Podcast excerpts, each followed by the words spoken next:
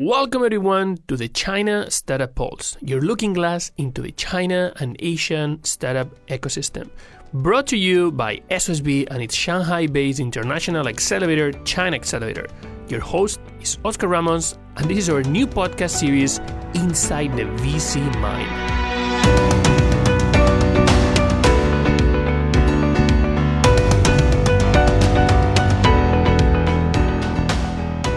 Welcome to the first episode of our new series, Inside the VC Mind, where we will invite venture capital fund partners to share their observations, thoughts, and opinions on startups and investment across Asia. In today's episode, we're going to talk about the most relevant piece of advice VCs have for funders regarding fundraising. We'll have suggestions from Helen Wong, partner at Qiming Venture Partners, Gary Young, founding partner at Sky Saga Capital, and Jeff Chi, managing partner at Vickers Ventures. Our first guest today is Helen Wong, a partner at Qiming Venture Partners and founding team member at GGV Capital. Qiming is a China-based global VC fund which currently manages over 5 billion US dollars across 7 US dollar funds and 5 RMB funds. Qiming invests in TMT and health companies in early to growth stage. Helen's successful exits at Qiming include Mobike, sold to Meituan, Luoji Siwei, Unicorn Valuation, sold to Tencent, ready to go public, and Lagou, sold to 51 jobs. Helen was awarded the Forbes as top 100 VCs in China in 2018. So, Helen, what do you think is the number one mistake that funders make during the fundraising process? Yeah, I think I will answer the questions one on the strategic level and one on the tactical level. I think that the one mistake uh, founders make on the uh, strategic level is that they sometimes don't present their story in the in a long term way that to say that you know they don't analyze how the market will evolve over the long term. So uh, to give you an example, I think that there uh, years ago that I was pitched um, like an aggregator model for like you know video platforms. And eventually the market just you know consolidated right? And so you know think of the netflix or the iQIYI of the world they just became dominant. So the aggregator model just went away. So i think that the one mistake founders often make is that they don't think hard and fast enough about the long term evolution of the market. And then we find it hard to invest in them because of that. On the tactical side, I find that the one mistake they make is sometimes they don't want to review too much during the first meeting, but it comes across like they don't know their numbers or they are holding back. And then it becomes like a, not a very you know good uh, momentum in terms of the uh, fundraising or the, the, the getting to know you process. I think that one thing founders should remember is that VCs have very limited time. So if you want me to, you know, engage in your company and your the fundraising, I would really prefer if we could get to some of the, you know, core analysis like about your numbers, your unit economics, etc. Um, that would be more efficient than me having to wait a long time for the data pack to arrive, and then by that time maybe, you know, the deal would have lost momentum. I actually like very much the first point that you raised because connecting the market. Sometimes the market is one of the of the slides that I think, uh, or the areas of the investment piece that that funders don't pay enough attention. And I like it because sometimes it's just a big number, no? Like it's a 200 billion, 3 trillion market, but they forget about educating sometimes with their vision about what the future is. Do you have any like specific like market description that you particularly liked? Oh, um, yeah, I think for me, the market is more, you know, it, it's really hard to put a number on it, right? But we can, you know, talk about some of the user numbers, uh, some of the maybe existing solutions, and how how huge, uh, you know, is the revenue from those solutions to get a sense. But then I think more than just like you know a, a, number to say how big is this market is really to understand how is the market evolving, what are the market dynamics, and what is really going to be your share of the market to me, that is uh, something that you know we would like to focus a lot more. Yeah, that makes a lot of sense.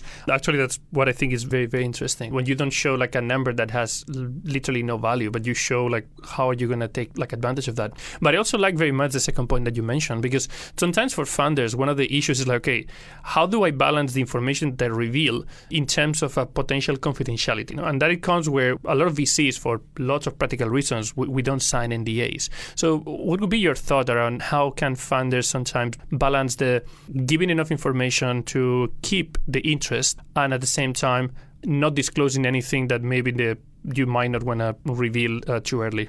Yeah i think in general you know it's, it's good to just think that there's nothing really that you could tell in a meeting that would cause your business to be competed away. You know if, if it's something just so simple then i would say the barriers to entry of your business is not that high so I would encourage founders to share more. And I understand that, you know, there are some things that they, they might want to, how should I say, like uh, maybe review at a later stage. But I think they have to really balance that with, you know, the momentum of this fundraising and the use of the VC's time. Because if I really can't get to some core numbers, um, there's no way I can analyze this business. And so there's no way I can get a quick sense of whether I'm interested to pursue further or not. So I think in, in a way, then, you know, you've wasted your first meeting because the VC has not no ability to come to the, the conclusion to say whether they would like to pursue or not.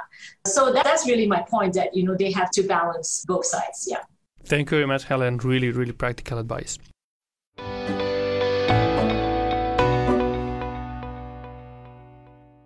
Our next guest is Gary Yang, founding partner at Sky Saga Capital, Xinghan Ziben, and director of the China Venture Capital Association. Gary is a serial entrepreneur who founded seven companies and also a graduate of Tsinghua University, famous for being the alma mater of multiple successful tech entrepreneurs. Gary is also an experienced investor who led investments in dozens of companies, including Yanjiyou, a well-known bookstore chain brand in China, Pencil Media, an upcoming tech media focusing on startup news and more. Sky Saga Capital is an early to growth stage venture capital firm based in Beijing with a very diversified portfolio, but with a focus on industrial upgrade such as consumption upgrade and supply chain upgrade and deep tech such as AI and biotech. Gary, first question that we have that we like to ask different uh, VC partners is what do you think is the number one mistake that funders make during the fundraising process? When they're looking for investment from investors and they start presenting their ideas, uh, they have to negotiate, sometimes due diligence. What do you think is the number one mistake that you see founders? And if you could tell them, like, please be careful with this, you'd like to let them know. Okay, well, actually, there will be many mistakes that founders will make. And I think number one is that overconfident or uh, speak too much overstate data. Uh, there are many kind of um, founders that doing the pitch, they want to show themselves about what they have done and what kind of statistics or data they have already done. But many of the founders, they would like to speak more and they will use the expectation data as the the data they want to express. So they overstate the data. Some people say that I will get the revenue for this year like um, 100 million or 200 million, but actually the company is not still mature, uh, so it's uh, too big data for themselves to speak on. Most of the founders they are very confident. I think the confidence is a very good thing, but overconfidence is a bad thing uh, because that will blind you and um, the others, once they give you some advices and suggestions, you blind yourself. So I think the number one mistake is overconfident.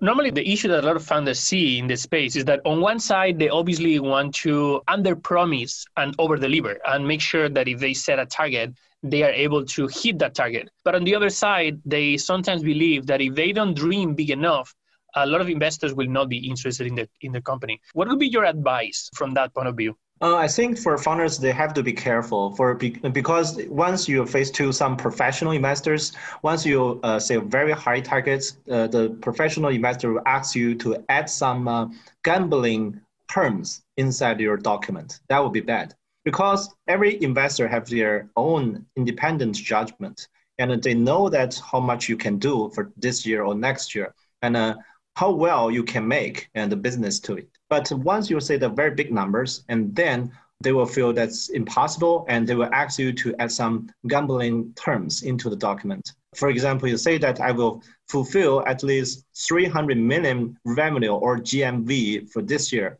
but after two seasons, you have only make 20% of it. So the professor will think that it will, it will be impossible, and they will say that whether you will gamble together and write down some gambling terms inside. Once you cannot uh, reach that target, then we'll lose your valuation and you will give your share to the investors. So that will happen in the real situation. That will basically create connection between the valuation and those targets. So if you don't hit the targets, uh, the investor will get additional equity back or the funder will have to compensate the investor. Yeah, that's very, very interesting. It's uh, very common. Yeah, it's very common. Yeah.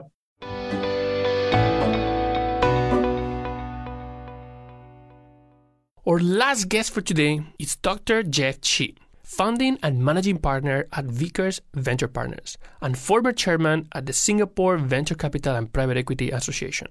Vickers Partners is a global venture capital with over 700 million US dollar under management, investing in early stage deep tech around the world with a strong focus in Asia and impact investments in emerging markets. Headquartered in Singapore and Shanghai, Vickers has eight offices around the world and is the most highly awarded Asian VC, featured as the fourth most consistent top performing fund manager worldwide according to Preqin data. Welcome to the podcast, Jeff. In your opinion, I mean, you've heard a lot of uh, investment pitches, you've talked with a lot of entrepreneurs evaluating their, their companies. What do you think is the number one lesson that uh, entrepreneurs should learn to improve their whole fundraising process? It's interesting you should say that. It's we we're we are a deep tech fund. We invest globally, and as a result, a lot of the founders that we meet are very very passionate and very often experts in their particular uh, field of expertise. I think one of the key issues that we face with founders like these is that they tend to go too much into detail on the technology. At the end of the day, the sales pitch almost sounds like they're trying to sell us a product as opposed to talk about their business and why their business is attractive. So I think my number one advice would really be for founders to take a little step back, have a bigger picture overview instead of trying to sell the technology think about what is good about the technology and how that sort of benefits and, and what benefits investors would have in the in the company rather than what users would have in the in the technology.